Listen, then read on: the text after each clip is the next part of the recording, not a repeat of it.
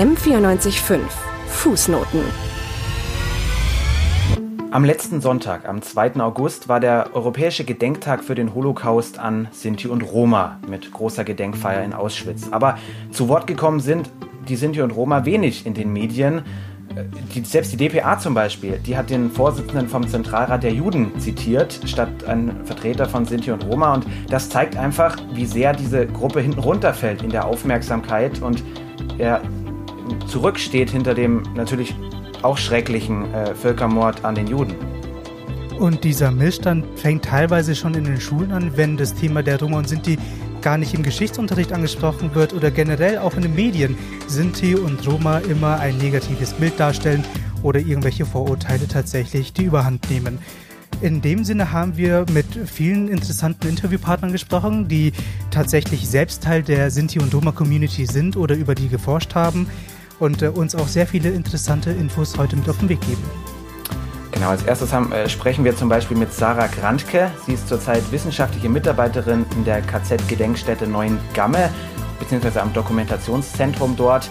Und ja, Sinti und Roma, die Verfolgung von ihnen ist einer ihrer Schwerpunkte. Äh, zum Beispiel hat sie 2016 eine Ausstellung kuratiert zu dem Thema Verfolgung von Sinti und Roma in Bayern in München. Und zudem hatten wir die Gelegenheit gehabt, mit Nino Novakovic und Zeno Memisi zu sprechen.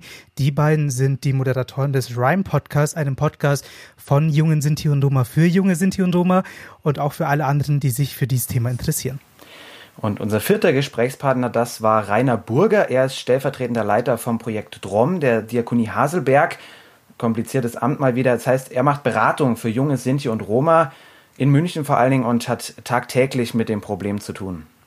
In dem Sinne dürfen Christian Huyn und Thomas Kreidemeier euch ganz herzlich zu der sechsten Folge Fußnoten begrüßen, diesmal mit dem Thema Roma und City.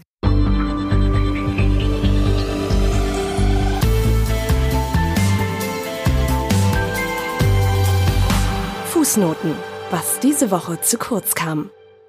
Ja, als erstes muss man natürlich die Frage klären, wer sind Sinti und Roma? Und ich muss zugeben, das ist auch so eine Gruppe, die bei mir persönlich auch bis zu diesem Podcast überhaupt nicht auf dem Schirm war. Chris, wie war das bei dir? Natürlich hört man immer mal wieder von Sinti und Roma irgendwo in Nachrichten oder in Dokumentationen, aber dass man sie mal persönlich getroffen hat, Erfahrungen mit denen gemacht hat. Ähm, ich glaube, auch bei mir muss ich ehrlich gestehen, dass ich da nicht so viele Berührungspunkte mit denen hatte, ja. Ja, ich muss auch sagen, ich wüsste jetzt in meinem Umfeld keinen, der das bekennend äh, auslebt, irgendwie, der da betroffen ist, weder in München noch, äh, noch im familiären Kreis. Also und deswegen war ich auch ein bisschen baff erstmal, als ich da gehört habe, dass die, der Rassismus und die Diskriminierung so ein Riesenthema ist. Aber wahrscheinlich ist es genau äh, deswegen so. Also man kennt keinen, weil die sich nicht mal trauen, sich zu outen, weil die Vorbehalte von anderen so groß sind. Oder was meinst du? Ich sehe das genauso wie du. Das ist echt ein eine Sache, die müssten wir eigentlich ziemlich schnell ändern, wenn wir bemerken, dass Roma und Sinti, wie ich herausgefunden habe, erst vor kurzem, ähm, zu den vier anerkannten Minderheiten hier in Deutschland gehören. Genau, ja, irgendwie so eine unsichtbare Minderheit aus, aus den genannten Gründen reden wir nachher auch noch drüber. Gehen wir mal auf die Zahlen ein, auf die Fakten. Also du hast schon gesagt, eine von vier anerkannten Minderheiten neben, neben der sorbischen, äh, der dänischen, also ja, wirklich äh, auch anerkannt, dass, dass äh, die einen Sonderstatus brauchen. Und wir sprechen auch hier von, von großen Zahlen, also in Deutschland 80.000 bis 140.000 Sinti und Roma, wobei keine offiziellen Zahlen vorliegen. Und in den 27 EU-Ländern haben wir dann schon 12 Millionen. Also gerade in Südeuropa, Südosteuropa ist es doch mal eine ganz andere Geschichte.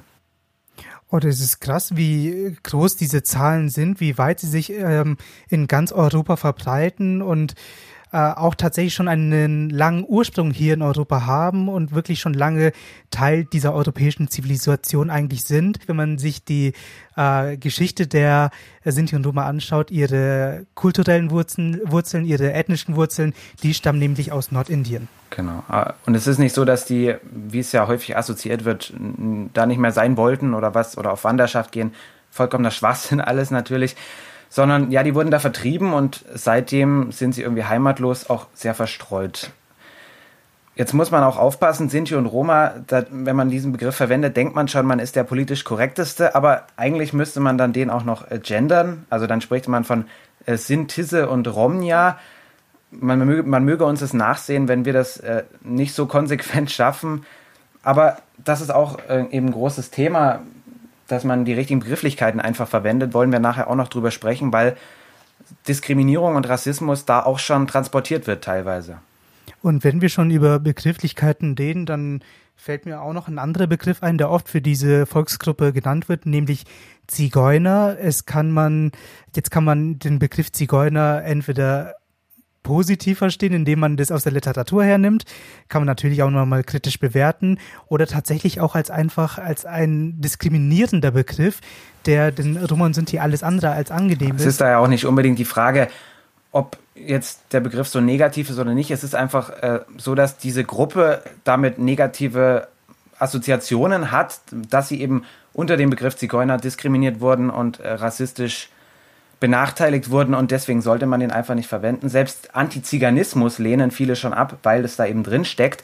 Also äh, deswegen ist das Wort Gatsche-Rassismus da eigentlich noch besser und ähm, wir versuchen das dann zu verwenden.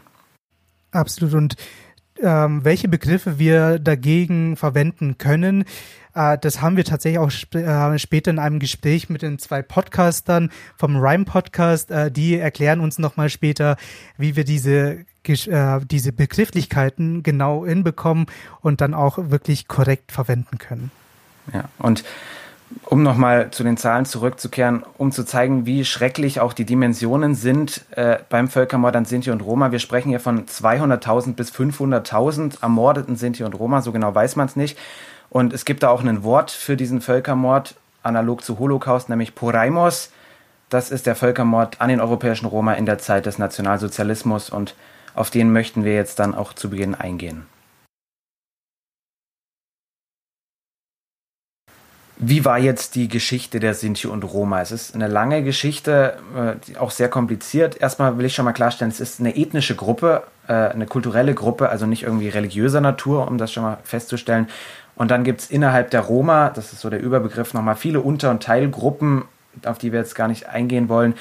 Sinti, das ist eben so der äh, Begriff für die im deutschsprachigen mitteleuropäischen Raum, also Deutschland, Schweiz, Österreich, den Benelux-Ländern und äh, teilweise auch Skandinavien. Und äh, diese Leute, die sind tatsächlich ähm, zwar ein fester Teil inzwischen Europas, aber das war nicht immer so. Sie kamen nämlich aus Indien, äh, vor über 1000 Jahren wurden sie aus Indien vertrieben und sind dann Richtung Westen abgewandert und haben sich dann in Süd- und Osteuropa sich beheimatet. Und genau dort kam es dann zum nächsten Problem, ähm, weil um 1300 herum äh, kam dort das Osmanische Reich auf. Und äh, dort, wo sie sich jetzt niedergelassen haben, wurden sie dann versklavt. Es waren teilweise Sinti und Roma dort, die, äh, die christlich geprägt waren, aber jetzt natürlich durch die neue Regierung, durch den neuen Herrscher für einen äh, für eine muslimische Armee, wenn man das so will, ähm, in die Armee zwangsrekrutiert worden sind. Und äh, teilweise wurden die Menschen nicht nur äh, zwangsweise in die Armee gezogen, sondern auch versklavt. Und das hat dann dazu geführt, dass die ähm, Sinti und Roma nochmals fliehen mussten. Und da kam dann auch das nächste Problem auf. Denn egal wohin sie geflüchtet sind, Nirgendwo wollte man sie aufnehmen, sie waren nirgendwo willkommen und man könnte meinen, es wäre eine Nation ohne Staat. Und das bei einer, Pers äh, bei einer Personengruppe, bei einer Volksgruppe, die sogar eine eigene Sprache und eigene Kultur hat, aber auch leider eine dunklere Hautfarbe hat, was dann dazu geführt hat, dass äh, Menschen sie diskriminiert haben, leider. Genau, also es ist wirklich äh, irgendwie kein neues Phänomen oder so, zum Beispiel, um ein Beispiel mal rauszugreifen aus dem Mittelalter waren äh, Sinti und Roma die Handwerksberufe schon untersagt von Seiten der Zünfte warum auch immer, einfach aus rassistischen Gründen. Oft mussten sie sich eben dann auch in den Wäldern verstecken und das ist dann irgendwie so der Anlass gewesen, dass dann in der Literatur diese Klischees entstanden sind, die definitiv nicht zutreffen. Also man kann sagen, dass aus diesen befreiten Sklaven Heimatlose geworden sind, die dann gezwungenermaßen eben durch Europa gezogen sind, nicht aus irgendeinem angeborenen Wandertrieb heraus, das ist Schwachsinn, sondern eben weil niemand sie aufnehmen wollte und sie nirgends, zumindest nirgends über einen längeren Zeitraum geduldet wurden.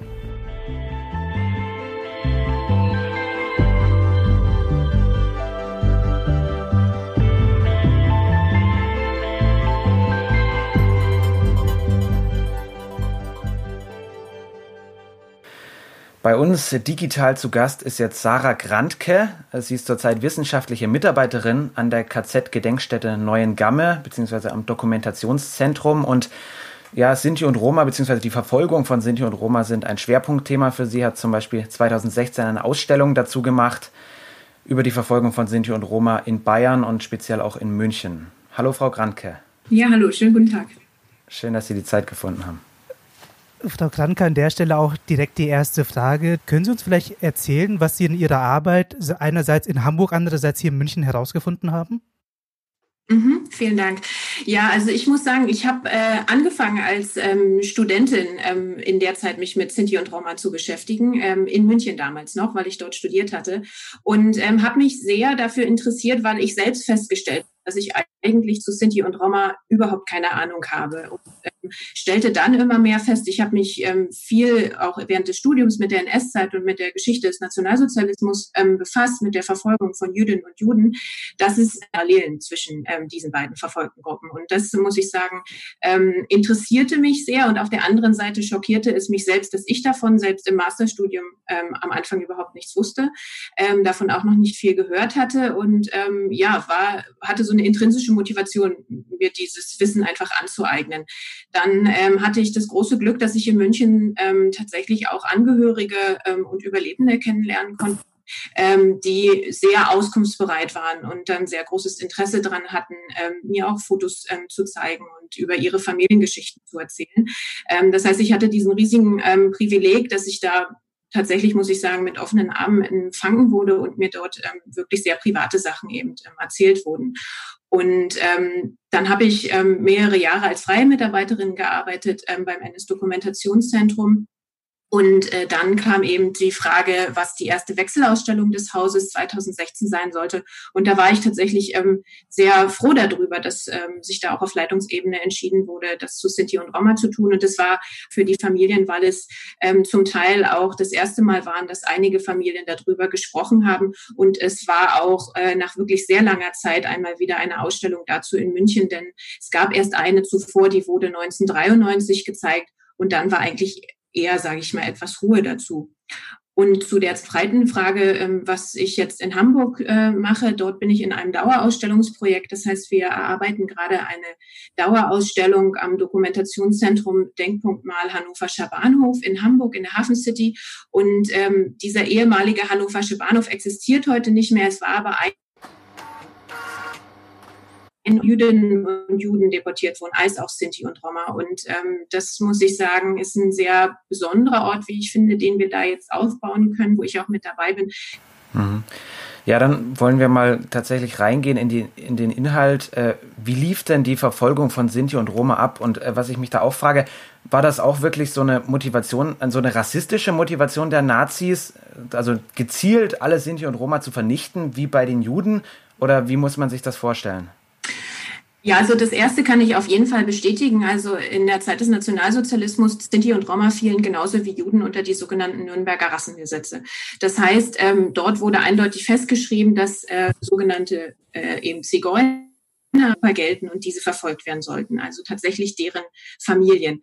Wichtig ist aber auch noch zu sagen, dass dieser Antiziganismus, diese Verfolgung von sogenannten Zigeunern oder Menschen, die als Zigeuner ja stigmatisiert wurden, schon viel früher begann. Und da hat Bayern tatsächlich eine ganz unrühmliche Rolle gespielt, denn schon am Ende des 19. Jahrhunderts gab es dort ähm, ja Initiativen von kleineren Dorfpolizisten bis hin zu der Kriminalpolizei, bis hin zu wirklich auf staatlichen Ebenen.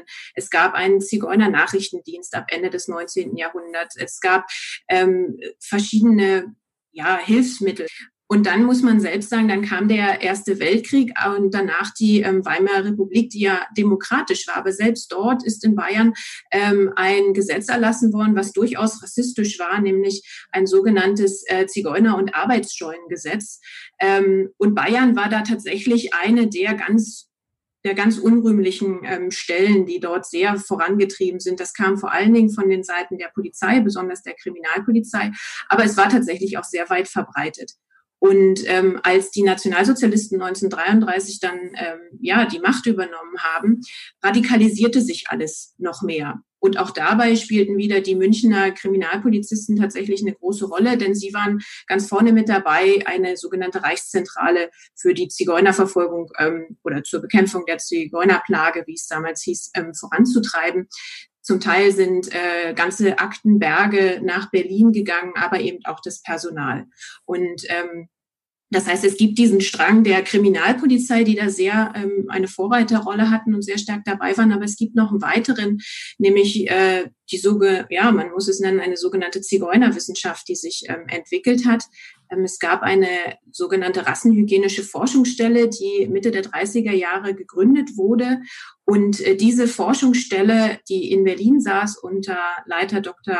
Robert Ritter, ähm, hat ganz stark mit der Polizei zusammengearbeitet. Denn es war nicht so ganz einfach für die ähm, Kriminalpolizei und für die Nationalsozialisten jetzt wirklich herauszufinden, wer galt denn als sogenannter Zigeuner. Und äh, dies hat man in ganz enger Zusammenarbeit mit Wissenschaftlern gemacht, die mit fliegenden Arbeitsgruppen in ganz Deutschland und Österreich unterwegs waren, Befragungen gemacht haben, zum Teil die ähm, Sinti und Roma sehr unter Druck gesetzt haben um Auskünfte über, ihren, über ihre Familie zu geben. Und, äh, und das führte dann wiederum dazu, dass äh, diese rassenhygienische Forschungs, äh, Forschungsstelle in Zusammenarbeit mit Sozialbehörden, mit Kirchen, mit der Kriminalpolizei sogenannte Rassengutachten erstellt haben. Und diese Rassengutachten waren wiederum eine der ganz zentralen Grundlagen, um dann später die Deportationen stattfinden lassen zu können. Ich kann vielleicht dazu sagen, die erste ähm, sage ich jetzt mal, große Deportationswelle fand bereits schon 1940 statt. Ähm, zum Beispiel aus Hamburg, wo etwa 1000 Sinti und Roma aus dem norddeutschen Raum ins besetzte Polen deportiert wurden, aber auch aus anderen Regionen, aus dem Südwesten Deutschlands, aus Köln aus München zu dem Zeitpunkt noch nicht. Und es gab noch andere ähm, Deportationen dazwischen. Und aus München sind dann 1943, im Frühjahr 1943, ähm, ja, Sinti und Roma familienweise deportiert worden. Und das ist auch genau dieser Kern der rassistischen Verfolgung. Das heißt, es ging nicht darum, wie sieht jemand aus, hat jemand einen angepassten Lebensstil oder nicht, sondern es ging ganz klar darum, eine sogenannte Rasse auszulöschen und äh, zu deportieren. Sie haben es ja gerade angesprochen, es ging darum, eine wirklich eine Rasse auszulöschen, wie Sie es gesagt haben. Ähm, aber was waren denn genau Gründe dafür, um eine Rasse wie jetzt, Rasse, ich tue das jetzt mal in Anführungsstriche, wie die Sinti und Roma ähm, auszulöschen? Weil bei Juden hat man verschiedene Gründe erwähnt oder auch angeführt um sie zu vernichten, um sie auszulöschen. Was waren diese Gründe bei den Sinti und Roma? Äh, es ging nicht so sehr darum, einen tatsächlichen Grund zu finden, sondern es wurde pauschal von den Nationalsozialisten gesagt, diese Personengruppe ist aufgrund ihrer Herkunft, aufgrund ihrer, ihres Bluts, ähm, soll die nicht zu uns gehören, soll isoliert werden und soll nicht nur sozusagen aus dem sogenannten Volkskörper dann aus, hm, ja, ausgeschlossen werden, sondern sie sollen tatsächlich vernichtet werden. Ähm, und das war ähm, bei Jüdinnen und Juden so, sowie auch bei äh, Sinti und Roma. Ähm, die, es gibt natürlich eine ganze Reihe von, von Vorwürfen oder, oder Feindbilder gegenüber sogenannten Zigeunern. Aber da würde ich auch immer sagen, es ist ein, ein Feindbild. Das sagt jetzt überhaupt nichts darüber aus, ähm, wie tatsächlich die Sinti und Roma oder auch andere Gruppen, die zum Teil darunter gefasst wurden, tatsächlich gelebt haben, geschweige denn, wie sie sich ja selbst überhaupt ähm, bezeichnet haben. Ähm, deswegen nutze ich eigentlich häufig den, äh, die Begrifflichkeit als Zigeuner stigmatisiert oder als Zigeuner verfolgte Person. Ähm, das kommt sozusagen dieser verfolgten Gruppe ähm, tatsächlich sehr, sehr nahe. Die, ganz wichtig, ähm, diesen Begriff Sinti und Roma heute zu ähm, verwenden, denn gerade ab den 80er Jahren beginnt in den 70er, aber gerade in den 80er Jahren wurde eine Bürgerrechtsbewegung in Deutschland ähm, sehr stark, die sich dafür genau eingesetzt hat, eben nicht mehr den äh, Zigeunerbegriff zu verwenden, sondern die Eigenbezeichnung Sinti und Roma ähm, und auch ganz stark zu machen, dass es eben nicht darum ging, irgendwelche vermeintlichen Landfahrer, eine Landplage oder irgendetwas auszulöschen. Also ich konnte jetzt nachweisen in meinen Forschungen, dass in München 1943 etwa, ich sag mal so 150, 200, vielleicht 250 Sinti und Roma gelegt haben, aufs ganze Stadtgebiet. Das ist ja eine immens kleine Zahl. Ähm, und das, diese Personengruppe wurde aber enorm überwacht. Ja, das war eine enorme Kleinstarbeit und 141 dieser Personen sind dann letztendlich aus München 1943 deportiert worden. Diese Familien lebten auf dem ganzen Stadtgebiet verteilt. Ähm, sehr viele hatten eigene Wohnungen. Ich kenne zum Beispiel einen Fall ähm, ein bisschen besser der hieß Eugen Lang. Er wurde als sogenannter Zigeunermischling von der Rassenhygienischen Forschungsstelle eingeteilt.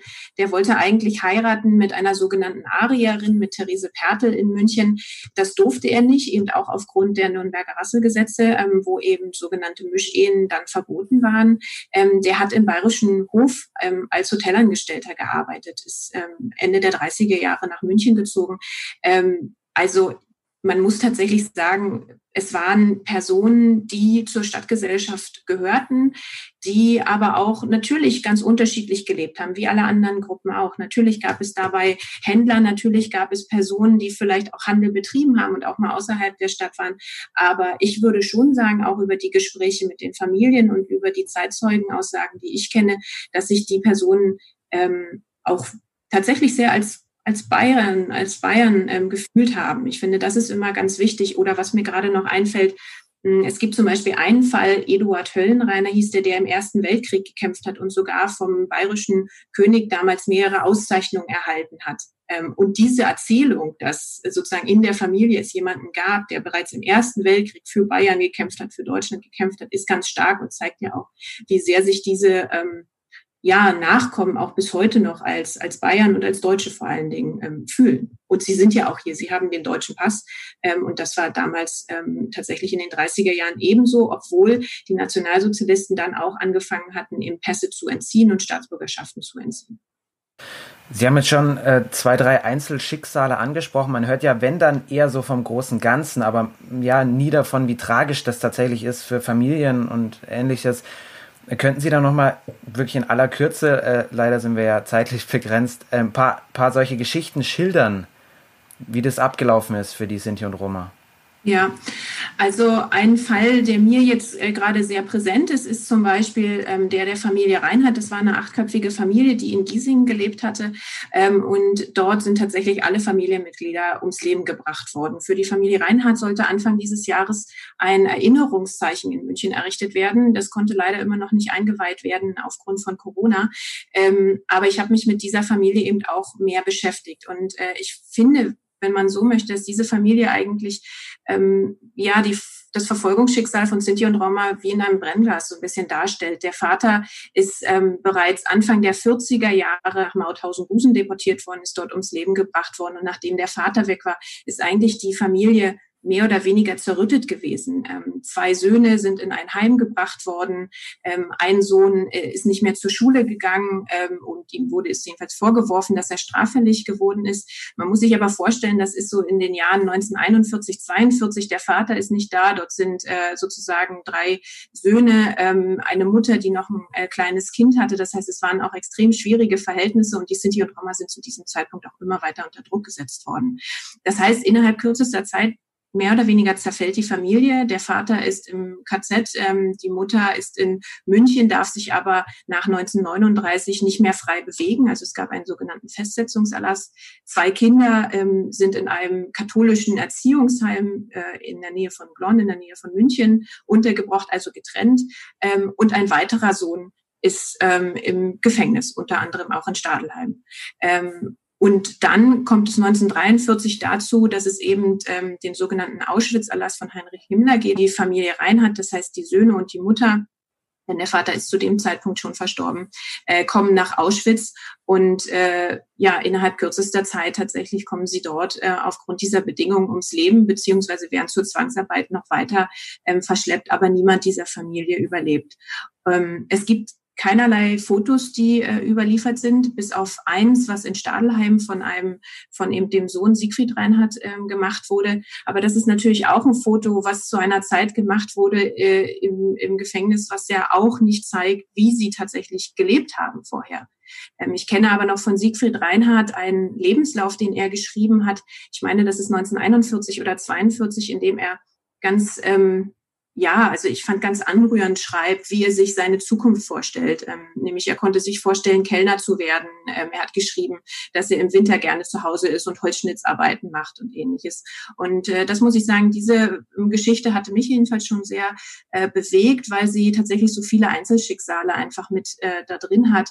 Und ähm, ja, wie bei den allermeisten Sinti und Roma dann auch niemand dieser Familie überlebt hat.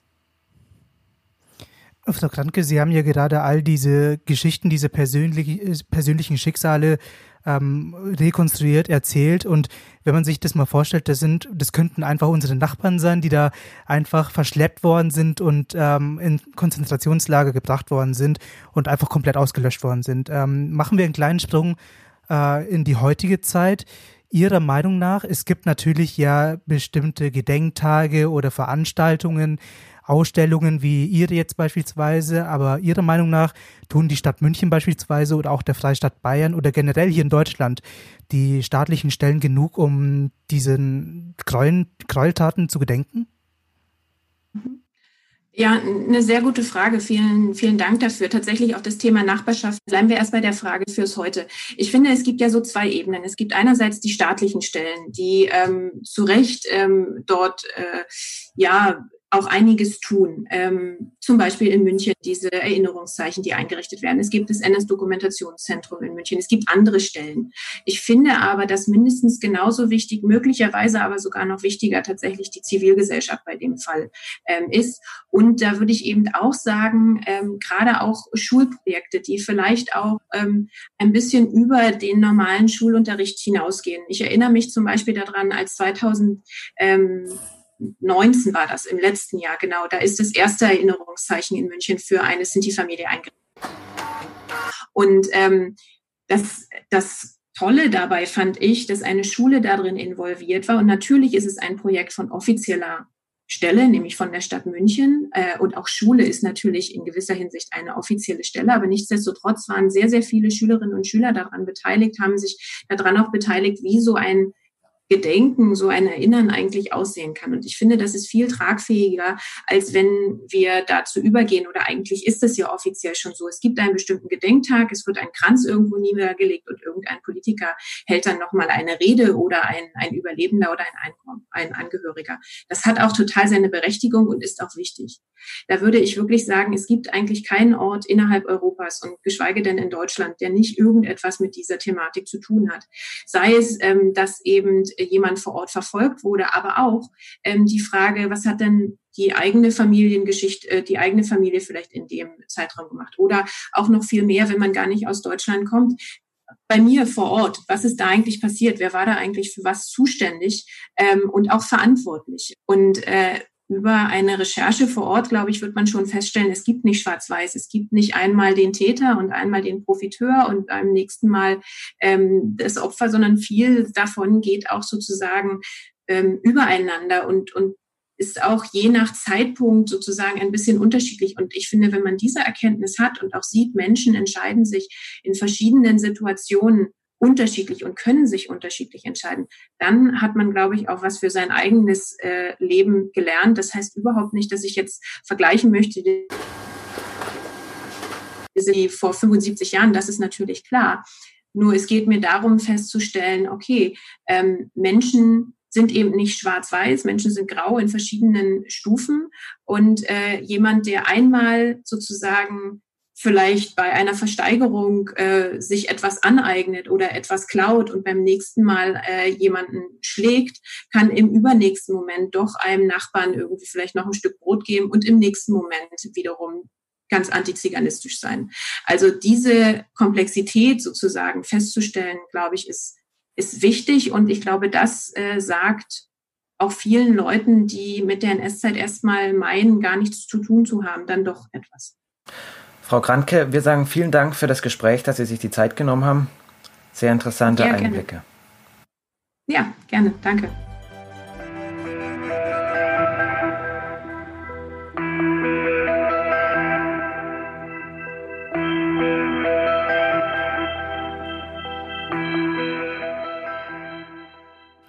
Wie wir gesehen haben, war die Verfolgung von Sinti und Roma nichts Neues während der Nazizeit. Das haben die Nazis nicht selbst erfunden. Es ist tatsächlich ein strukturelles Problem, welches schon seit Jahrhunderten besteht und die Nazis nur fortgeführt haben. Und das Traurige ist, dass auch mit dem Ende des Naziregimes die Verfolgung von Roma und Sinti oder auch deren Diskriminierung nicht aufgehört hat.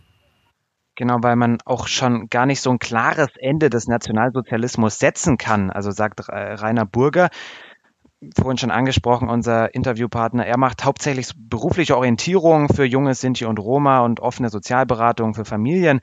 Also er ist wirklich nah dran an dieser Thematik und er hat sehr anschaulich erklärt, warum mit dem offiziellen Ende des Nationalsozialismus mit 1945 noch lange kein Ende des Rassismus gegen Sinti und Roma äh, zu erwarten war.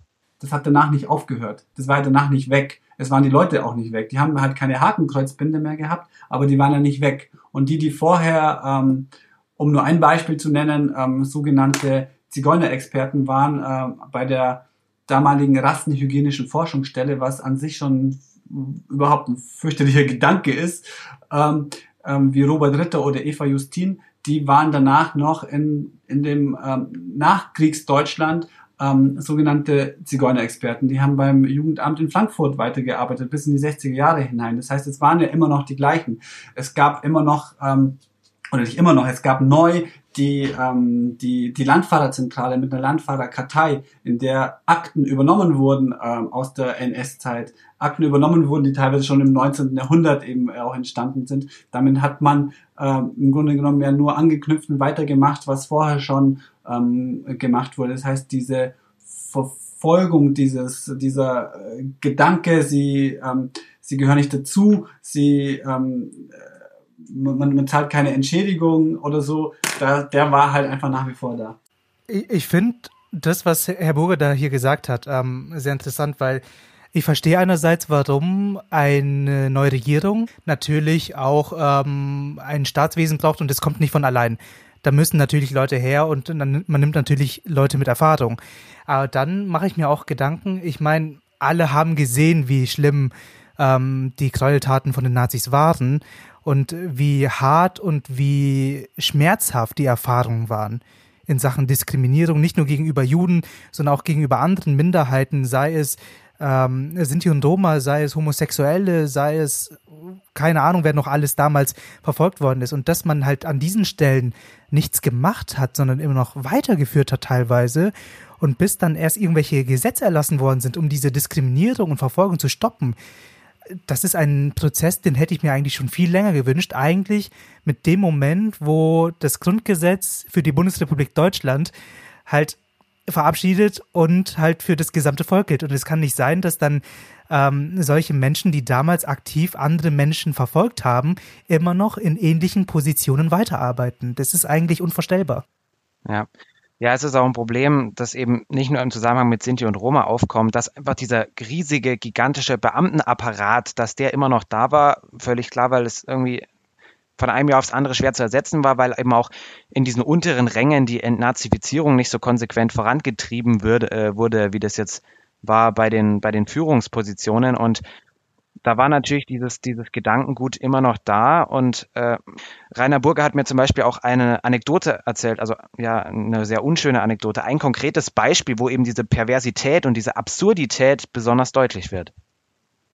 Ein interessantes Beispiel aus München ist, ähm, das hat die, die Münchner Polizei bei ihrer Aufarbeitung vor zwei, drei Jahren bei einem ganz spannenden ähm, Kongress mal so äh, gesagt. Ja, und dann gab es eben die Situation, dass da ein ein Sinto äh, in die Polizeiwache kam, also 46 oder so, ähm, um äh, irgendetwas anzuzeigen. Und dann sieht er, da sitzt da der gleiche Typ, der ihn damals in der Edstraße eingesperrt hat, am 13. März 1944. Ähm, und, äh, und ist halt ausgeflippt. Ist natürlich total ausgeflippt, wie, wie das denn sein kann, dass der da ist. Und ähm, ist, in ihm ist natürlich alles hochgekocht auch. Und ähm, aber am Schluss wurde natürlich er wegen, äh, wegen Angriffs auf Polizeibeamte oder Ruhestörung und was auch immer verhaftet. Krasse Story. Also normalerweise würde man denken, die Polizisten, die damals halt wirklich aktiv mitgewirkt haben bei äh, ich, es ist mir unangenehm, dieses Wort zu verwenden, bei Rassenauslöschungen oder bei der Diskriminierung oder bei Verfolgung von äh, anderen äh, Volksgruppen, dass diese Leute noch weitermachen. Ich meine, das Problem sehen wir auch heute noch mit Rechtsextremen innerhalb der Bundeswehr, innerhalb der Polizei. Und ich denke mir so, es sind Probleme, die hätte man damals sofort lösen können. Mit dem Moment, wo der Krieg zu Ende ging und dann die ähm, Alliierten dann hier in Deutschland erstmal stellvertretend die Verwaltung übernommen haben. Warum hat man in dem Moment nicht sofort gesagt, all diese Personen, all die Polizisten, die damals wirklich aktiv mitgewirkt haben bei der Verfolgung und Diskriminierung, dass diese Leute halt vom Dienst entlassen werden. Es kann doch nicht sein, dass diese Leute weitermachen. Ich meine, es gibt genug andere Polizisten, die nicht daran beteiligt waren, würde ich jetzt mal behaupten. Warum behält man die nicht? Aber die, die halt damals wirklich aktiv Leute diskriminiert haben und verfolgt haben, warum dürfen die weitermachen? Das ist etwas, was ich nicht verstehe, vor allem in einem Land, was einen Neustart haben will, aber halt keinen wirklichen Neustart äh, sozusagen hinlegt. Ja. Ja, und also dieses Problem ist eben im Zusammenhang mit Sinti und Roma noch besonders schlimm, weil da eben auch lange danach noch äh, die, die, das Gerücht existierte oder weil manche immer noch gedacht haben, äh, diese Verfolgung sei zu Recht äh, geschehen. Also dass die Verfolgung der Juden Unrecht war, das wurde nach dem Krieg relativ schnell klargestellt. Aber äh, bei den Sinti und Roma war das eben nicht der Fall. Also konkretes Beispiel, 1961 noch hat das Oberlandesgericht München gesagt, äh, die Deportation nach Auschwitz, die ist nicht aus Gründen der Rasse geschehen, also sei, ich bezweifle diese Annahme, sondern äh, die Zigeuner sogenannten Zigeuner seien nur deswegen verfolgt worden, weil sie ziel, wörtlich ziel- und planlos umherzogen, sich über ihre Person nicht ausweisen konnten oder für Spione gehalten wurden. Also es war tatsächlich nicht nur so, dass das unter einigen Nazis, äh, die, die vergessen wurden bei der Innazifizierung noch vorhanden war, dieses Gedankengut, sondern dass auch in der breiten Gesellschaft äh, sich das nicht durchgesetzt hat. Also auch Entschädigungszahlungen an Sinti und Roma sind minimal oder ganz ausgeblieben. Wir haben dann eine komplett fehlende Aufarbeitung. Also 1982 erst hat dann Bundeskanzler Helmut Schmidt offiziell den Völkermord an Sinti und Roma anerkannt und bedauert. Und in diesem Zusammenhang ist natürlich äh, vollkommen klar, wir haben jetzt die Geschichte von Sinti und Roma sehr stark thematisiert. Aus gutem Grund, weil aus diesem Grund ist natürlich vollkommen klar, dass da eine Sekundärtraumatisierung vorhanden ist, dass da was hängen bleibt, sagt Rainer Burger. Und die Menschen, die das erlebt haben, die haben das weitergegeben an ihre Kinder und ähm, wo ich im, in erster Linie mit dem Thema äh, Sekundärtraumatisierung äh, in Berührung komme, ist eben, dass ich mit Jugendlichen eigentlich arbeite, also 16, 17, 18-Jährige, vielleicht auch mal 20, 22, 25-Jährige. Und das Thema Drittes Reich und was ist da passiert, das ist präsent, das ist einfach da. Ähm, das, das wurde ihnen von zu Hause erzählt. Äh, vielleicht haben sie eine Großmutter oder Ur, Uropa oder äh, jemanden in der Familie, ähm, äh, der es auch erzählt hat, dass es diese Verwandtschaften in den Familien gibt oder diese Verknüpfungen ist eigentlich bei fast 100 Prozent aller Familien, mit denen ich arbeite, so, dass es, dass man natürlich jemanden zu beklagen hat, dass man diese Geschichten äh, gehört hat ähm, und mitbekommen hat und das wurde eben von Generation zu Generation weitergegeben. Und das ist das, was mich mit Sekundärtraumatisierung meine.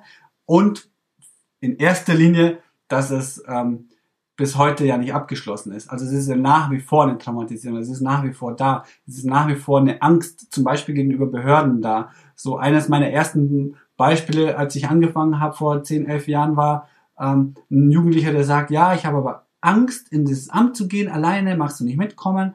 Ähm, und das war der Grund, warum er über Jahre äh, halt nicht gegangen ist. Ähm, und dann gehe ich halt mit und dann merke ich in dem Moment, wo wir da drin sind, der hat wirklich Angst. Also der fängt zu schwitzen an, der stottert plötzlich, der, der bekommt keinen Satz äh, mehr richtig auf die Reihe, äh, obwohl er mit mir ganz normal redet. Und er hat wirklich Angst. Also im wahrsten Sinne des Wortes Angst. Und die hat er ja nicht, nicht irgendwo her und die hat er auch nicht aus einer persönlichen Erfahrung. Die hat er, weil eben die natürlich so äh, als Trauma ähm, immer und immer wieder weitergegeben wurde, wurde pass auf, sei vorsichtig, ähm, sag nichts ähm, und ähm, es ist eher eben eine, eine feindlich gesinnte Mehrheitsgesellschaft, die, die uns da draußen sozusagen erwartet ähm, und hier drinnen sind wir sicher ähm, innerhalb der, der, der, der Familien, ähm, des Familienverbands und ganz platt gesagt, natürlich hier drinnen sind wir sicher, da draußen ist die feindlich gesinnte Mehrheitsgesellschaft, aber das ist eben das, was ähm, die Familien erlebt haben und was die Menschen erlebt haben und was ihnen weitergegeben wurde und ähm, das, ähm, das wurde halt nicht aufgefangen. Also ich, ich kann absolut verstehen, warum äh, junge Roman sind, die jetzt in unserem Alter sind oder teilweise jünger sind, ähm, wirklich dieses, dieses Trauma in sich mittragen. Ich meine, wenn man über Jahrhunderte wirklich systematisch diskriminiert und verfolgt wurde, dann ist diese Erfahrung, die bleibt und die wird nicht vergessen. Und ich glaube, es ist natürlich wichtig, dass man sich daran erinnert, dass man sagt, es gab mal eine Zeit, da ist so etwas passiert.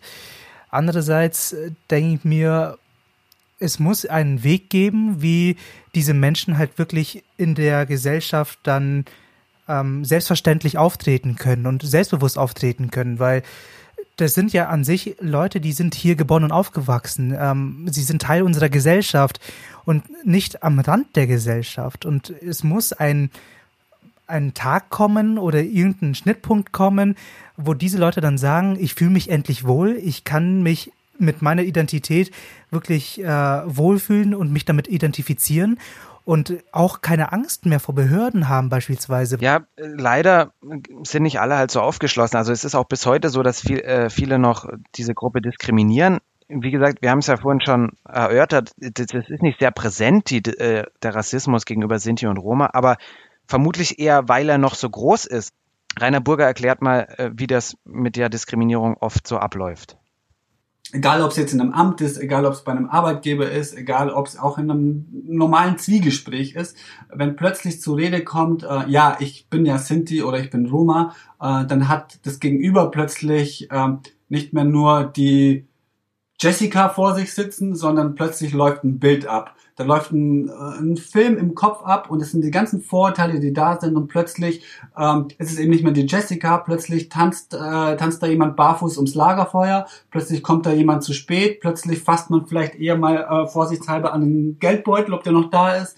Und äh, diese ganzen Bilder, die wie gesagt in den Medien reproduziert werden, und ähm, damit sage ich jetzt sage jetzt nicht, hey, ihr Medien, ihr Radio, ihr Fernsehen oder so, das ist so seit Jahrhunderten so in den Medien produziert wird, also sei es in der Kunst, sei es in der Literatur. Ähm, Goethe zum Beispiel hat äh, von Cervantes abgeschrieben, der einfach ein gewisses Bild der Sinti und Roma vermittelt hat. Und das hatte eben was mit ähm, unstetem Leben und äh, barfuß ins Lagerfeuer tanzen, was weiß ich was zu tun, irgendwas, was seiner Fantasie im entsprungen ist und davon haben dann andere abgeschrieben, nachweislich. Hat dann jemand wie Goethe, Gerhard Hauptmann, wie auch immer sie alle heißen, haben davon abgeschrieben und gegenseitig davon abgeschrieben und eben ein Klischee reproduziert. Und das findet bis heute statt.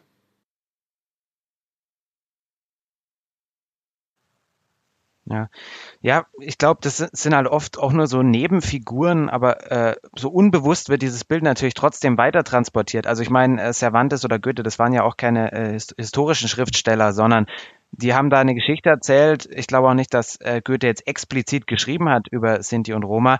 Aber ja, er, er nimmt es halt irgendwie mit, er, er tangiert das Thema und äh, vermittelt dann ein gewisses Bild.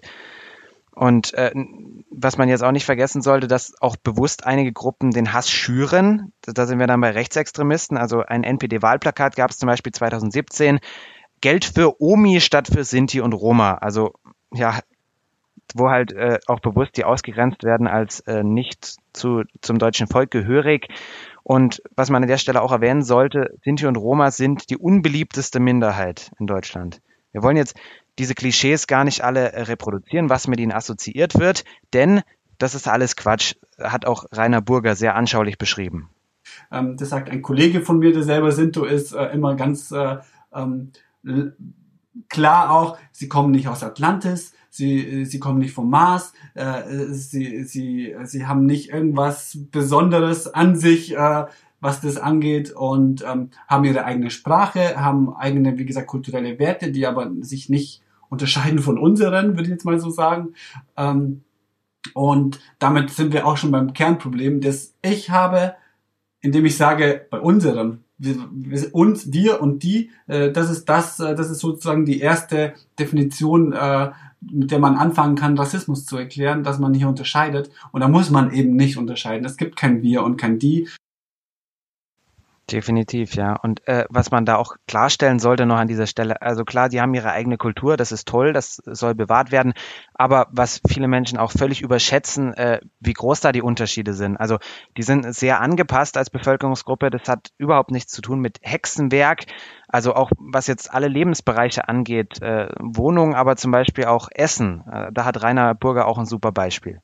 Und ich fand mal ganz schön so eine auch eben eine Podiumsdiskussion, an der auch Sinti teilgenommen haben. Da wurde dann eben gefragt, ja, was ist denn das Spezielle und ähm, was gibt's denn bei euch zum Essen? Und da saß halt oben ein Sinto und ähm, hat dann einfach in seinem tiefsten Bayerisch äh, geantwortet, ja, dass er sich ein Essen ohne Knödel halt nicht vorstellen kann. Und ein Schweinebraten äh, ist, ist schon auch äh, so sein Favorit, um einfach sehr deutlich auch zu sagen, es ist kein Hokuspokus, es ist nicht irgendwas Spezielles, es ist nicht irgendwas anderes, äh, es gibt ähm, gewisse kulturelle Themen, ähm, die, die wichtig sind. In anderen Kulturen würde man sagen, es geht hier um die Unterscheidung von koscher oder nicht koscher oder halal oder haram. Äh, das ist das, worum es äh, geht oder was es sozusagen ähm, so, eine, so eine Wertigkeit hat ähm, für, für die Sinti und für die Roma. Aber es gibt keinen Unterschied, es gibt kein ähm, Parallelsystem oder kein paralleles Wertesystem. Ja, wirklich, es zeigt, dass Roman Sinti einfach Teil unserer Gesellschaft sind. Sie sind kein Hexenwerk, sie sind nicht von fremden Planeten. Ich meine, wenn jemand sagt, er mag Knödel und äh, Schweinebraten und sagt es in dem tiefsten Bayerisch, ich meine, es gibt, das behaupte ich jetzt mal, okay? Das, es gibt Bayern, die sind weniger bayerisch als er. Die gehören einfach zu uns und das ist nichts anderes. Ich meine, und vor allem, wenn sie auch schon so lange hier sind das kann doch keiner abstreiten, dass sie wirklich Teil von uns sind und eigentlich nichts Fremdes sind. Und ich meine, wer noch in wir und ihr und in fremden Sphären denkt und denkt, dass diese Leute ähm, Hokuspokus sind und was weiß ich was, ich glaube, die müssen sich selbst nochmal anschauen und überlegen, von wo ihre Überlegungen kommen. Ich glaube, die sind dann auch nicht mehr von hier. Also, das muss ich ganz offen und ehrlich so sagen. Ich finde das einfach, berechtigt zu sagen, dass diese Menschen ihre Überlegensarten, über ihre Denkweisen nochmal nachdenken sollten und nochmal eventuell nachforschen sollten. Oder auch das Argument, ähm, Deutsch sein, was ist Deutsch sein? Deutsch sein gibt's gar nicht so lang. Deutschland war früher ein, ein, ein Flickenteppich. Erst seit, seit 100, 200 Jahren gibt's dieses, dieses Deutschland, wie wir es heute kennen. Und ich meine, das sollte man wirklich im Hinterkopf behalten, wenn man sagt, wir sind die Deutschen, ihr seid die, was weiß ich was. Ähm, das hat inzwischen, würde ich sagen, basierend auf allen Erkenntnissen, die man jetzt gewonnen hat, wirklich keine Relevanz mehr. So, ja.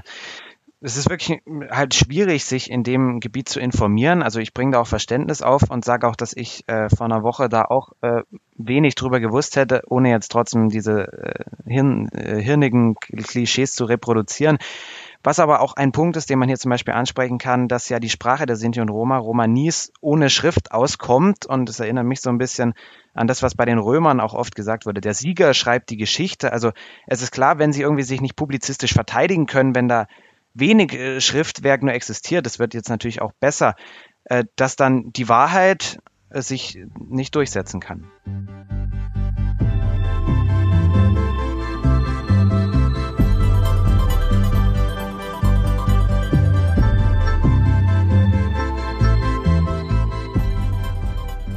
Wir sind jetzt im Gespräch mit Nino Novakovic und Seno Memisi. Die beiden sind die Moderatoren des Rhymecast, einem Podcast, der vor allem die jungen Roma und Sinti hier in Deutschland be, ähm, bespricht und auch ähm, über die spricht und die Probleme, die sie äh, angehen. Und äh, heute haben wir die beiden hier eingeladen, um über die Thematik der Roma und Sinti zu sprechen. Hallo ihr beiden. Ja, hi. Vielen Dank für die Einladung.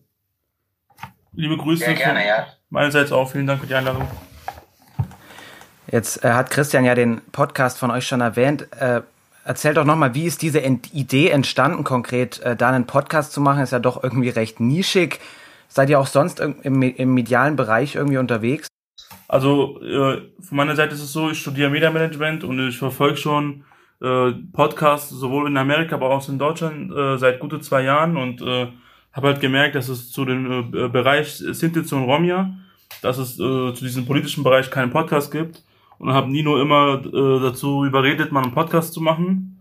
Äh, ich hatte natürlich vor zwei Jahren auch mit meiner ähm, Social Media Plattform für junge Sinti und Romi angefangen, was Roma Youth Media heißt auf Instagram. Und wir hatten aber nie immer die Zeit dafür und dann durch die Corona-Pandemie äh, haben wir es dann auch endlich in April durchgesetzt. Und äh, dieser Podcast, äh, was ist euer Ziel von dem Podcast? Was wollt ihr mit diesem Podcast erreichen? Also das Ziel ist äh, letztendlich einfach Themen für junge Roma und Sinti in Deutschland, aber generell einfach Leute, die sich irgendwie zu diesem Thema interessieren, zu informieren, letztendlich aufzuklären, aber auch Empowerment zu, zu, zu betreiben. Rhymecast steht eben für Roma Youth, äh, Media und Empowerment, Und das ist tatsächlich so das Ziel, dass man ähm, einfach Sichtbarkeit zeigt und auch den, den Leuten einfach das Gefühl gibt, dass sie nicht alleine sind. Vor allem so ein Teenager, der vielleicht gerade sich nicht unbedingt outet als Roma, ähm, sollte mit dem Podcast geholfen werden, ähm, einfach sich zu bestärken sozusagen. Ne? Und ähm, genau, wie, wie wir ja wissen, ist ja immer schwierig, sich als Roma zu outen und so, wegen der Diskriminierung. Und da wollen wir mit der Arbeit einfach unterstützen. Aber auch hoffen wir damit auch für, für Menschen, die sich vielleicht mit äh, Sinti und Romja nie befasst hatten, auch ein bisschen äh, kleine Sensibilisierung zu erschaffen. Genau. Hm. Ihr habt ja mehrere Folgen gemacht über Gatsche-Rassismus. Äh, was ist das dann genau? Und vielleicht könntet ihr generell noch mal ein paar Begrifflichkeiten klären, weil man ja gerade bei dem Thema äh, schnell dann auch solche Klischees aus Versehen aufgreift. Genau. Also äh, ich mag den, den Begriff Rassismus gegen Roma und Sinti am meisten. Es ist halt ein Diskurs, wo mehrere Begriffe quasi ähm, ja einfach am Diskutieren sind, sozusagen, welcher Begriff man am besten verwendet und ich verwende am besten Rassismus gegen Roma und Sinti, weil das letztendlich den äh, das Kind am, am Namen nennt, sage ich mal. Und Gaji-Rassismus ist eben auch ein Begriff, der ein recht neuer Begriff. Genau, ein recht neuer Begriff, der, der was das Gleiche bedeutet. Gaji ist jemand, der quasi nicht aus der Roma-Community kommt, also aus der tausendjährige äh, Verfolgungsgeschichte ist quasi Gaji als, als etwas entstanden, was ein Mensch bezeichnet, der nicht aus der Community kommt. Auch aus dieser Hinsicht, wenn man immer sich schützen müsste als Community und so weiter. Und Gaji-Rassismus beschreibt ähm, Rassismus, was quasi von Menschen kommt, die nicht aus der Community kommen. Ähm, darf ich euch vielleicht fragen, welche Formen des Rassismus ihr beobachtet habt, welche äh, euch wirklich wirklich an euch selbst rangetragen worden sind oder auch an die Community allgemein? Ja, ja, ich glaube, ähm, also Rassismus ist natürlich ein großes Thema bei uns, also auch ähm, in der Verbandsarbeit, weil wir mit den Jugendlichen arbeiten, aber auch in Verbände reingehen und äh, Menschen sensibilisieren dazu. Also ich glaube, jegliche Art von Rassismus ist uns schon zugestoßen, sei es Alltagsrassismus, sei es irgendwie struktureller oder, Rassismus. Oder, oder selbst wenn wir bestimmten Menschen ähm, in den Stereotypen, also in den Bildern nicht anpassen, weil wir dann äh, irgendwie anders sind, als man sich das vorstellt. Dann äh, kommt dann mal so Aussagen wie, seid ihr ganz normal oder seid ihr anders als das, was man kennt und Genau, also das, wir, das ist wir sagen halt immer, Rassismus arbeitet voll mit Bildern und diese Bilder wollen wir halt aufbrechen und ähm, wenn die Leute uns halt sehen, irgendwie Studenten, die studieren und ganz normal leben und nicht in diesem Klischee passen, dann passt das nicht in deren Bilder halt. Ne? Mhm. Inwiefern werden denn die Klischees auch von Medien oder in Literatur, im Film, wie werden die da reproduziert? Ja. Also ein Beispiel, ähm, ich arbeite sozusagen bei den öffentlich-rechtlichen und äh, ich habe mal durch so ein Praktikum mitbekommen, wie dann zum Beispiel ähm, in Trier, also in Rheinland-Pfalz, wurde über Sintis und Romja gedreht, ähm, ein, ein Beitrag. Und bei den Interviews, äh, sowohl von einem Direktor von den äh, Flüchtlingsgebäude, sowohl auch andere Menschen hatten nur positiv geredet. Und dann äh, hat es den äh, Journalisten anscheinend nicht so gepasst im Klischee. Und dann hat man, hatte man sich einfach vom Archiv was rausgepickt, was halt ähm, Armut in Bulgarien und Rumänien zeigt, was halt damit nichts zu tun hatte und wo man halt damit halt ähm, reproduziert hatte. Also das wird dann auch äh, zum Beispiel, wenn dann über Sinti und Romja in den Medien was berichtet wird, dann ist es dann meistens, äh, wo halt Vorteile oder irgendwas gezeigt wird an bestimmten, also nie was Positives berichtet wird. Ähm, ich habe den Eindruck, dass äh, viele dieser Vorurteile auch dadurch äh, aufgekommen sind, dass die Leute einfach ähm, wenig Ahnung über euch haben. Äh, was könnte man denn dagegen machen? W würde ein anderes Bildungssystem vielleicht die ähm, die Thematisierung von, von euch im Geschichtsunterricht, im Sozialkundeunterricht was ändern oder was müsste man da machen, um diesen Rassismus oder auch diese Klischees ähm, abzubauen? So, ich bin äh, seit circa paar Monaten, also noch Anfang des Jahres, beim äh, NDC, also das äh, Netzwerk für Demokratie und Courage, wo an Schulen, an Projekttagen, Workshops über Rassismus, Sexismus, Klassismus und andere Themen gemacht wird. Und im Saarland ist es so, dass da auch ein Projekttag über Antiziganismus oder halt Gaji-Rassismus gemacht wird. Und da hatte ich zum Beispiel bei einem Seminar vor ein paar Wochen, hatten wir so eine Konzeptüberarbeitung gemacht, ähm, wo halt an sechs Stunden äh, Workshops gemacht wird zu, zu, diesem Thema, wo die Menschen aufgeklärt werden, ähm, wo Teil Geschichte kommt, Teil Verfolgungsgeschichte, aber auch positive Sachen. Und ich denke, äh, weil viele sich mit dem Thema noch nicht befasst haben, weil in der Schule wenig unterrichtet wird, ähm, denke ich, ist es so ein guter Schritt, dass man äh, jetzt in den Schulen zum Beispiel ähm, darüber berichtet und immer Schritt für Schritt, kleinen Schritten äh, sensibilisiert. Voll, also auch zu deiner Frage, ob das was bringen würde, im Geschichtsunterricht was zu machen. Da auf jeden Fall. Also ich persönlich zum Beispiel, zum Beispiel, wir hatten Auschwitz als Thema in der Schule und es wurde ganz am Rande erwähnt, dass auch Roma und Sinti im Zweiten Weltkrieg verfolgt wurden und äh, ja eigentlich vernichtet worden äh, werden sollten so. Und ähm, ja, ich, ich denke, dass es, man muss einfach historisch äh, schauen, dass es eben, wie ich schon gesagt habe, seit äh, tausend äh, Jahre Roma und Sinti verfolgt werden und dementsprechend die Menschen denken oder aus der Politik, wenn man ein fünf Jahre Projekt macht, dass man alles super gut äh, lösen kann. So, das ist natürlich nicht der Fall. Also man braucht tatsächlich ein, eine strukturierte Veränderung aus von der Politik, auch von, von der Gesamtgesellschaft, dass man zum Beispiel, es gibt immer solche Rahmenvereinbarungen mit Bundesländern und Verbänden der Roma und Sinti, wo man tatsächlich schaut, strukturiert zu ändern. Im Bildungssystem, Wohnungsmarkt, Arbeitsmarkt und so weiter und so fort. Und wenn man das tatsächlich strukturiert und nachhaltig macht, bin ich davon überzeugt, dass man Veränderungen beiführen kann. Aber natürlich mit äh, der Mehrheitsgesellschaft zusammen und als Gesellschaft insgesamt. Mhm. Jetzt haben wir schon gesagt, dass eben Klischees vorhanden sind, Bilder im Kopf, aber mal noch mal ein paar konkrete Beispiele. Wie wirkt sich das dann aus auf euer tägliches Leben? Äh, berufliche Chancen, Wohnungsmarkt, habt ihr da tatsächlich Nachteile schon erlebt deswegen? Kommt natürlich immer drauf an. Also wenn ich jetzt zum Beispiel in meinem Umkreis, in meinem engsten Umkreis, wissen natürlich viele, dass ich ein Roma bin oder die besten Freunde, sag ich mal.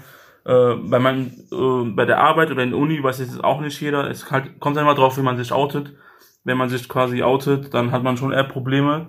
Wenn man sich aber nicht outet, dann hat man die alltagsrassistischen Probleme als ein Migrant, Migrant in Deutschland. Würde ich jetzt mal so aus Gefühl Genau, sagen. also als jemand, der, also unsere Eltern kommen ja aus dem Jugoslawien damals und es ist immer so, dass wenn man jetzt neue Leute kennenlernt und die fragen, okay, woher kommst du? Dann äh, sage ich meistens, meine Eltern kommen aus den jetzigen Nordserbien so.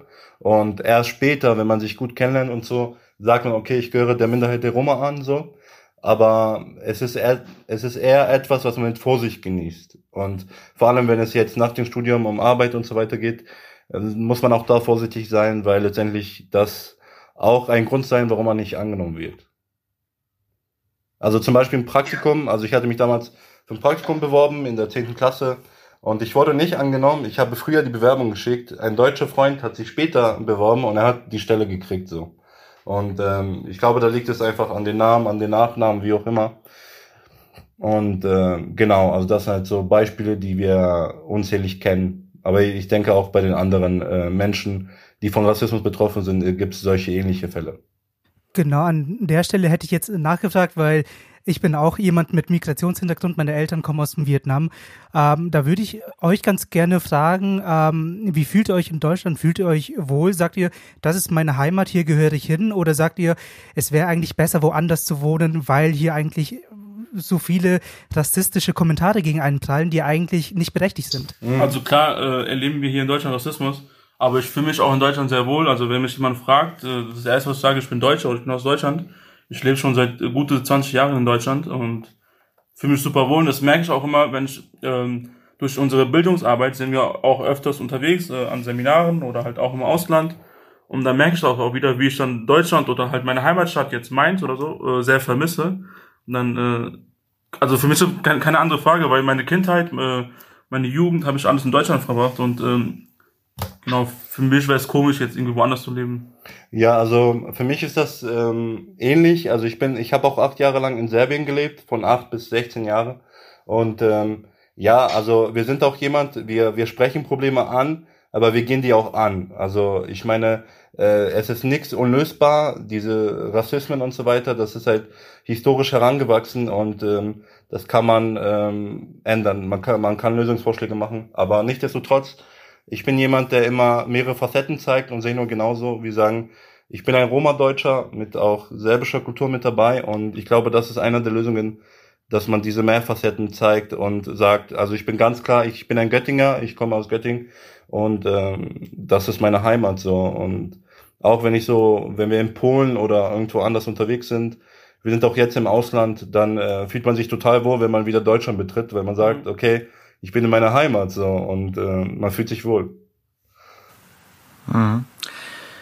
Ähm, jetzt wollen wir mal noch ein bisschen auf den Podcast eingehen, was ihr da so macht. Und zwar finde ich sehr spannend eine Folge über Magneto aus den X-Men. Äh, ob das ein Sinto war, könnt ihr da mal ein bisschen was drüber erzählen, worum es da geht?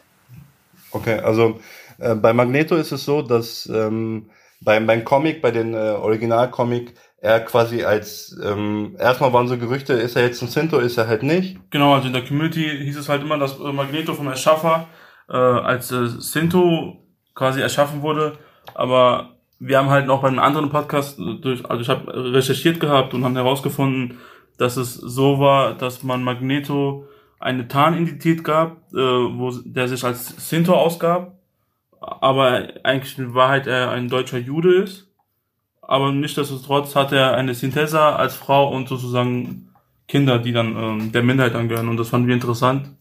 Um halt, äh, wir versuchen halt immer verschiedene Wege zu gehen, um halt Jugendliche irgendwie empowern zu können. Ich denke, durch Com Com äh, Comic oder Musik ist es dann sehr einfach. Genau, und es gibt auch andere Figuren, ähm, die wir ebenfalls in den Podcast aufgreifen wollen, die ebenfalls Roma-Background haben. Also sei es zum Beispiel Dr. Ähm, Dr. Dom, Dom ne, von äh, Fantastic Four oder Robin von Batman. Genau, oder die Scarlet, auch von X-Men. Und ähm, genau, ist halt cool, wenn man sich als Teenager, ähm, vor allem junge Roma, sowas hören, weil ähm, die Minderheit ist nicht so vertreten, sage ich mal jetzt, in der Comic-Welt. Und ähm, obwohl die da Berührungspunkte hatten. Ne? Vor allem, wir versuchen ja dann ähm, durch positive Sachen, wo die Minderheit vertreten ist, dann dadurch zu empowern, weil man halt äh, dann eher negative Sachen hört in den Medien oder und so weiter. Genau.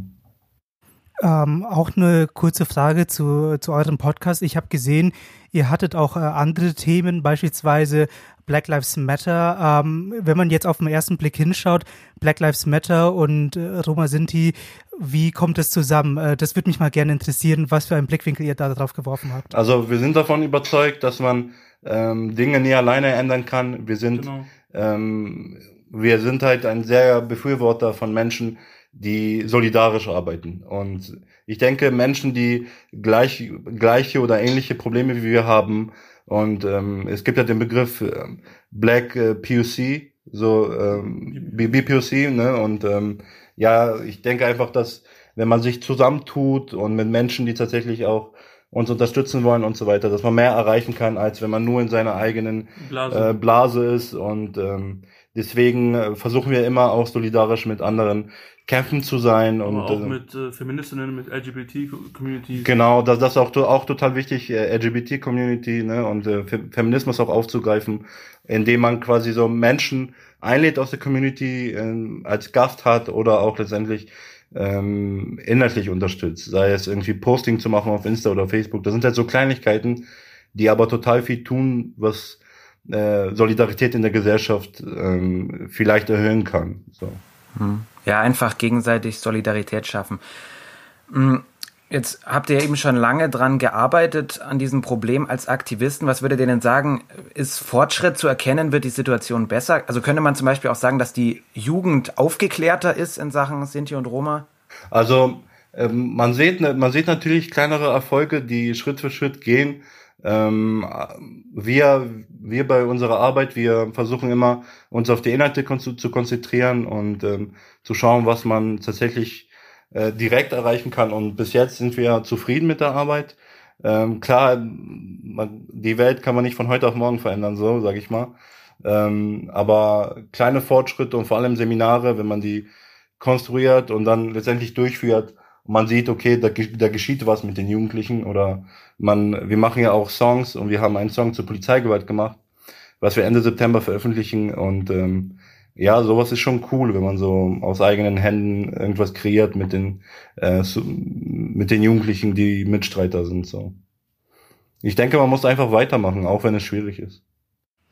Seid ihr während eurer Arbeit, sei es als Aktivisten, sei es als äh, Workshopleiter oder auch als äh, Podcaster, mal auf Schwierigkeiten äh, gestoßen? Seid ihr da irgendwie Kritik ähm, entgegengekommen oder so? Also gab es da jemals Probleme in eurer Arbeit? Ich denke, bis jetzt hatten wir sowohl von der Community, aber auch von anderen, mit denen wir zusammenarbeiten, positives Feedback bekommen. Aber wir sind auch sehr, äh, sehr kritisch, was unseren Podcast angeht. Es kam auch vor, dass wir eine Podcast-Folge aufgenommen haben, hatten und dann ist zum Beispiel nicht zufrieden. Und dann habe ich Nino gesagt, Nino, das löschen wir jetzt und wir machen jetzt einfach von, von vorne was Neues. Also wir äh, hören schon mehrmals rein und äh, sind auch sehr, sehr selbstkritisch. Und wenn uns da eine Kleinigkeit nicht passt, dann fangen wir das direkt von vorne an. Genau, also ähm, ich komme ja aus Nordheim bei Göttingen und da ähm, ist es so natürlich, wenn jemand äh, aktiv ist oder ähm, er links äh, irgendwie orientiert ist und so, dann wird man natürlich auch sehr schnell äh, für Nazis sichtbar so. Und ähm, bis jetzt hatten wir keine Probleme, aber das ist natürlich immer irgendwie auch mit Vorsicht zu genießen und auch zu schauen, okay, weil ähm, die Andersdenkenden schlafen nicht, sag ich mal. Und ähm, genau, also da passen wir schon auf, okay, die Rechten und ich glaub, so. Wir hatten einmal vor circa zwei Jahren ähm, bei der, bei der in Chemnitz, wo demonstriert wurde, ja. hatten wir eine Reaktion daraus gemacht, weil wir durch Seminare eine politische äh, Rap-Gruppe haben, hatten dann einen Song als Reaktion daraus gemacht und den auf YouTube gepostet und dann hatten wir auch viele Nazi-Hate-Kommentare gehabt, aber. Genau, also ich glaube, da haben wir eine Wunde getroffen, wo sehr viele dann, also da kamen sehr viele Nazi-Kommentare, aber das war auch irgendwie das Ziel, ähm, weil es halt politische Bildungsarbeit und die Musik ist auch entsprechend politischer. Mhm, klar, ja. Ja, wir können nur sagen, macht weiter so. Vielen Dank für das Gespräch, äh, Seinur und Nino. Und äh, Hinweis noch an die Hörer, wir werden den Podcast Rhymecast natürlich auch in der Bio verlinken. Also äh, super gerne mal auf Spotify reinhören, ist wirklich spannend. Herzlichen Dank für die Einladung und äh, schöne Woche euch.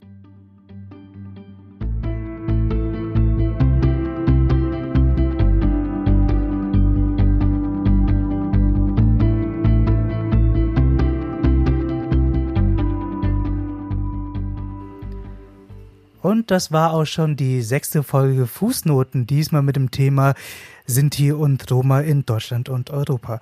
Und an der Stelle dürfen wir uns auch bei der Redaktion bedanken, die tatkräftig hier mitgewirkt haben, nämlich Milan Busch, Pamela Tumba und Mika Stopka. Außerdem natürlich bei der Podcast-Leitung bei Johanna Hager, Dorothea Wolf und Pamela Tumba.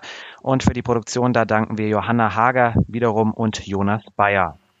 Moderiert haben Christian Huyn und Thomas Kreidemeier. Und ansonsten bleibt es uns nur noch übrig, Tschüss zu sagen. Ciao, macht's gut, bis nächste Woche. Macht's gut, bleibt gesund.